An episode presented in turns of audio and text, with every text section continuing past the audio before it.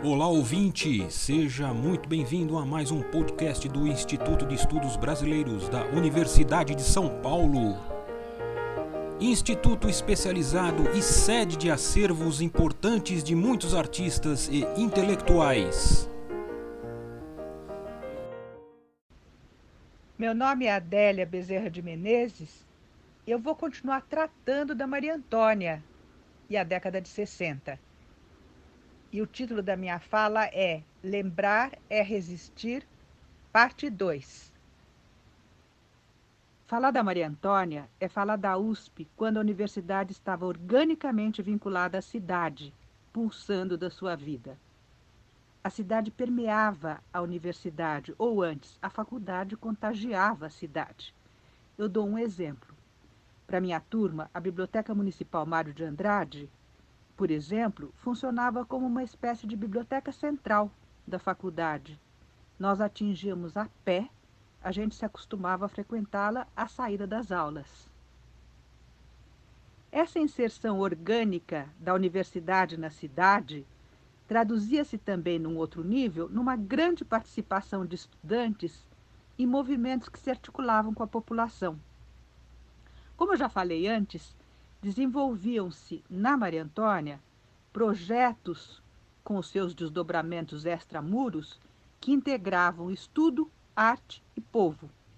Os CPCs, Centros Populares de Cultura da UNE, o MEB, Movimento de Educação de Base, e, como eu já referi, alfabetização de adultos, método Paulo Freire, que uh, a gente iniciou num bairro operário de Osasco, o bairro de Vila Yolanda, e o espaço que conseguimos para as reuniões, para, para as aulas, nos foi viabilizado pelos padres operários que nos emprestaram a sua capelinha, que era uma sala de reuniões com o pessoal da comunidade.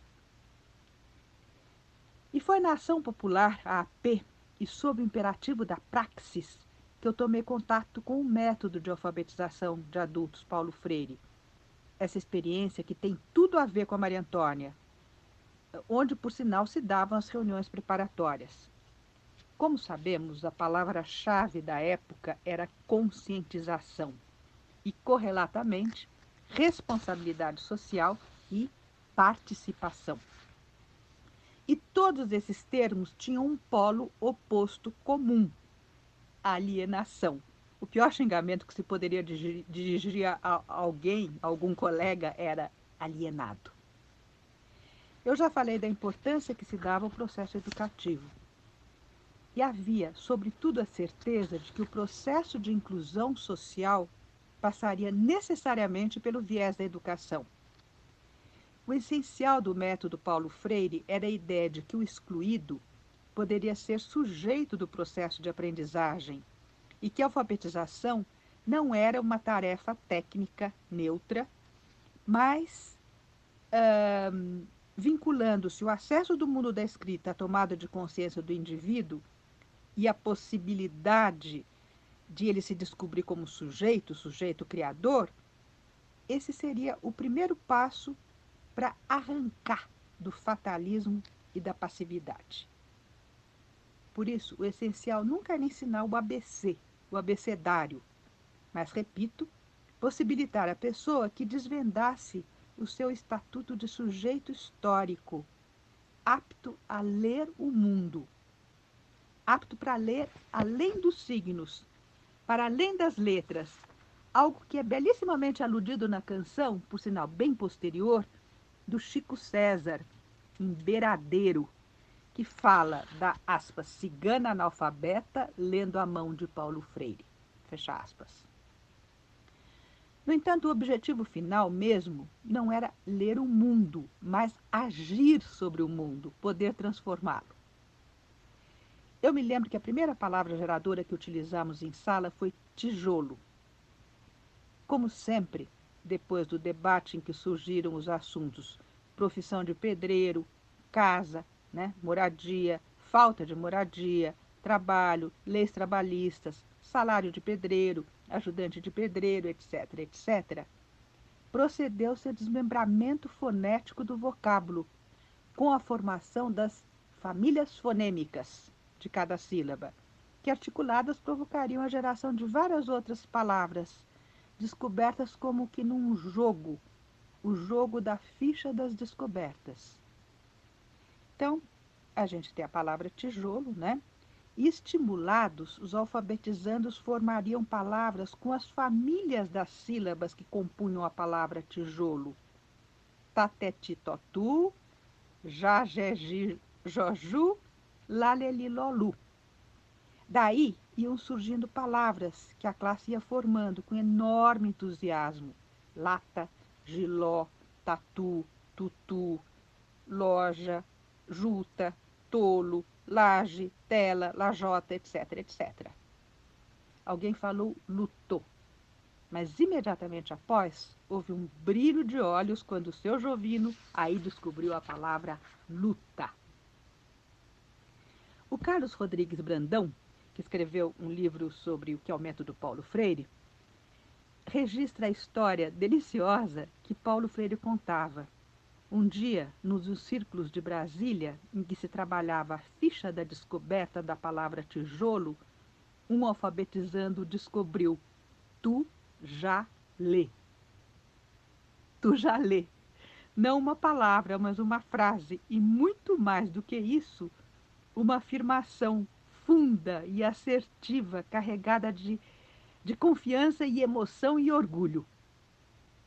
Né? Frase não era algo de previsto nessa etapa do método, mas, como sempre, a criatividade, quando não é cerceada nos limites estreitos do previsível, leva para longe, para insuspeitados horizontes. Estávamos em Osasco, numa vila operária, mas era como se a Vila Yolanda fosse um campus avançado da Maria Antônia. A alfabetização de adultos em Vila Yolanda durou dois anos, de 1966 a meados de 1968, quando tudo foi bruscamente interrompido, sem despedidas. O DOPS baixou na capelinha dos padres operários, que nos cediam espaço para atividades né, tão altamente subversivas. Um deles, que era francês, foi preso e extraditado. Ele tinha participado de uma greve em Osasco e tudo isso em agosto de 1968. E fomos avisados de que não seria conveniente aparecermos mais lá. O que se pode dizer? Uma das palavras geradoras que ficou faltando foi a palavra repressão. Bem, como uma decorrência dessa postura de articular arte e povo, a gente viabilizou a vinda dos alfabetizandos de Osasco como eu disse, na sua maioria operários de construção, a São Paulo para poderem assistir no Tuca, que é o Teatro Universitário da Católica, né, o Teatro Universitário da PUC, em Perdizes, a peça Morte e Vida Severina, um alto de Natal da autoria de João Cabral de Melo Neto, musicado pelo então estudante da FAO, Chico Buarque. E como eu disse, Chico Buarque era frequentador da Maria Antônia. A peça foi encenada pelo diretor Silnei Siqueira e ganhou o primeiro prêmio do Festival Internacional de Teatro Universitário de Nancy, né, na França, em 1966. Foi uma grande vitória brasileira. E o resultado daquela ida coletiva né, da, da turma de Osasco, dos alfabetizandos de Osasco ao teatro, foi extraordinário. Aqueles severinos todos vendo no palco o seu gesto a eles devolvido num momento, num momento de epifania. E saímos todos cantando aquele trecho musicado por Chico Buarque dos versos de João Cabral de Melo Neto e que adquiriu autonomia, sendo conhecido como Funeral do Lavrador. Na sua ironia ácida, esses versos quase que clamavam por uma reforma agrária, Aliás, reforma agrária era uma das bandeiras da minha geração. Essa terra em que estás com palmos medida é a conta menor que tiraste em vida. É de bom tamanho, nem largo nem fundo, é a parte que te cabe deste latifúndio. Não é cova grande, é cova medida, é a terra que querias ver dividida. É uma cova grande para tua carne pouca, mas é terra dada, não se abre a boca. São os companheiros daquele que está sendo enterrado que cantam assim. Uma ironia ácida, distanciamento, recusa de qualquer pieguismo, visada crítica, tudo sublinhado pela interpretação quase raivosa. Bem, a atmosfera da faculdade sugeria ao estudante o senso de participação política e de responsabilidade social. O estudo não apenas era levado a sério, mas tinha o sentido de aquisição de competência e preparação para se atuar na realidade do país. Isso é verdade que é inarredavelmente politizadora a influência da universidade, ela foi menos por, por ação panfletária, e a gente vivia sim uma idade panfletária, do que pelo processo de sociabilização que ela provê. Que significa a descoberta dos valores de convivência entre iguais, o estabelecimento de contatos intensos, a vivência em comum de experiências significativas e transfiguradoras, a forja de laços de solidariedade. Pois a vida do estudante universitário provoca uma considerável quantidade de experiências vividas em comum, situações de alto tônus afetivo, quase que a percepção de uma comunidade de destino. Havia uma intensidade de participação, de pertencimento ao grupo e de adesão vital. Nós nos identificávamos com o movimento estudantil, literalmente, com a UNE. A UNE é a União Nacional dos Estudantes. A gente dizia, a UNE somos nós. A gente, na realidade, repetíamos apaixonadamente o refrão do hino da UNE, quase como uma palavra de ordem, né? Esse hino, composto por Carlos Lira e Vinícius de Moraes, o hino da Uni, ouvido agora, soa, exceto o refrão, inacreditavelmente antigo. União Nacional dos Estudantes, Mocidade Brasileira, nosso hino é nossa bandeira. De pé a jovem guarda, a classe estudantil, sempre na vanguarda, trabalhar pelo Brasil. A nossa mensagem de coragem é que traz um canto de esperança para um Brasil em paz. Nas assembleias, manifestações e passeatas, praticamente a gente só cantava o refrão, antes declamando que cantando, e repetindo em coro como uma palavra de ordem.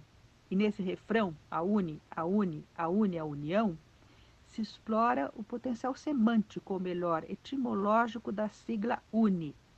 Né? Une, reúne, união. O refrão nos emocionava e tinha um poderoso poder de mobilização. Então, aliás, era a, a parte final, né? A une, reúne, futuro e tradição. A une, a une, a une a união. A une, a une, a une somos nós. A une, a une, a une é nossa voz. Ainda uma observação. No meio de toda essa militância, a gente estudava também, estudava muito, lia muito. Eu tive no primeiro ano de faculdade uma sorte grande na vida. Tive aulas com o grande mestre da Maria Antônia, o professor Antônio Cândido, que depois seria meu orientador de mestrado, orientador de doutorado, de vida. Imagine, no primeiro ano da, da graduação, calourinha ainda, no recém-implantado curso de teoria literária, eu tive aulas com Antônio Cândido. E não se cruza com alguém assim impunemente. As suas aulas de rigor e alta exigência não ensinavam só literatura, nos abriam para o mundo. E foi na Maria Antônia que eu comecei a entender o que é literatura, as suas relações com a sociedade, a sua função, a sua função de leitura do mundo, de leitura do homem, a eficácia estética, etc, etc. Eu lembro de que uma das coisas que me marcaram muito que Antônio Cândido falava sobre literatura e que eu tenho anotada num caderno, anotadas num caderno de 1962, está né, tá lá escrito que a literatura é, abre aspas, uma disciplina humanizadora que torna o homem capaz não de se ajustar, mas de se, de se sentir suficientemente inquieto para mudar o seu tempo.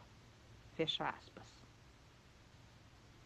Mas eu gostaria de finalizar citando uma outra coisa do mestre da Maria Antônia no seu discurso por ocasião da recepção do título de professor emérito da Faculdade de Filosofia, Letras e Ciências Humanas da USP.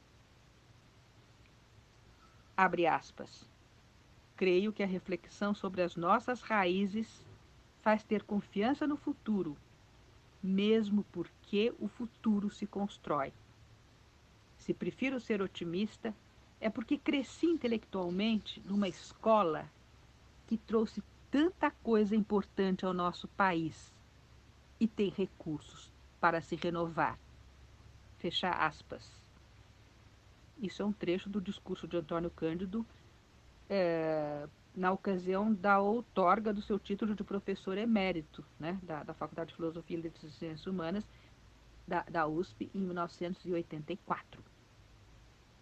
Eu queria pedir emprestado ao Antônio Cândido essas palavras e endossá-las aqui e agora, em que estamos tão desesperadamente carecidos de utopia.